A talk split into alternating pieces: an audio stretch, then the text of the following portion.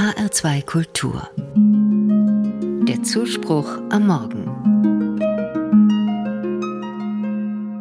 Wo ist Gott in der Ukraine? Im Krieg brauchen die Menschen Gott doch besonders. Das hat mich einer meiner Schüler in der Grundschule gefragt. Wir reden über Streiten und Krieg und Frieden. Ich habe nur stockend geantwortet. Es fällt mir schwer, Worte zu finden.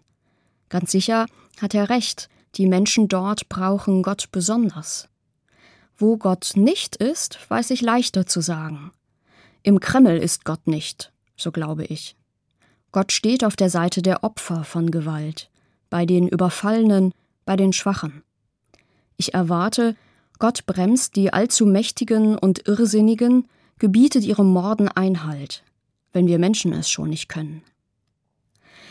Wie alle Menschen, die mit Gott rechnen, wünsche auch ich mir, dass Gott für Frieden und Gerechtigkeit sorgt. Schließlich hat Gott die Welt geschaffen und ist irgendwie auch verquickt mit dem, was passiert. Aber ich glaube nicht, dass Gott für diesen Krieg und seine Brutalität verantwortlich ist. Wo aber ist Gott in der Ukraine? Ich suche und finde etwas bei Etty Hillesum. Sie war eine junge Frau, die viele Tagebücher und Briefe hinterlassen hat. Sie wurde 1943 in Auschwitz ermordet. Sie war eine Sucherin und vor allem eine, die die Sehnsucht trieb. Die junge jüdische Studentin aus den Niederlanden schrieb eine Art religiöses und philosophisches Tagebuch. Etty Hillesum lebte in einer engen Verbindung zu Gott. Aber in dem, was ihr widerfuhr, war Gott kaum zu finden. Sie wurde zu Tode gebracht, als sie nur 29 Jahre alt war. Etty Hillesum glaubte, Gott ist in der Welt, aber nicht wie ein Gegenstand. Sie glaubte, Menschen können Gott in sich Wohnung geben.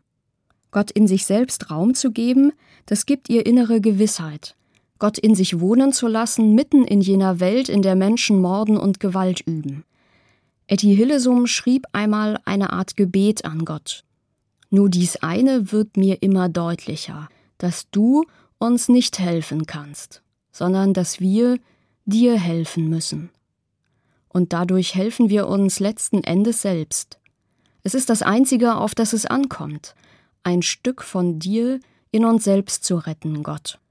Und vielleicht können wir mithelfen, dich in den gequälten Herzen der anderen Menschen auferstehen zu lassen. Über diese Zeilen von Etty Hillesum staune ich. Was für eine Glaubensgewissheit, was für ein Heldinnenmut. Etty Hillesum blieb auch im widrigsten mit Gott verbunden.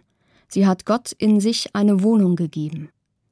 Ich will das glauben können, dass Gott auch in den Menschen in der Ukraine sein kann, dass Gott sich dort Wohnung nimmt, sie stärkt, mit ihnen an der Brutalität leidet, mit ihnen stirbt und hoffentlich mit ihnen aufersteht. Ob ich in einer solchen Situation die Kraft hätte zu diesem tiefen Glauben wie Etty Hillesum, das weiß ich nicht. Gott in mir Wohnung geben. Das würde heißen, Gott durchströmt mich und andere Menschen mit seiner Kraft, gibt dem Herzen Frieden, Ausblick ins Weite. Darauf hoffe ich.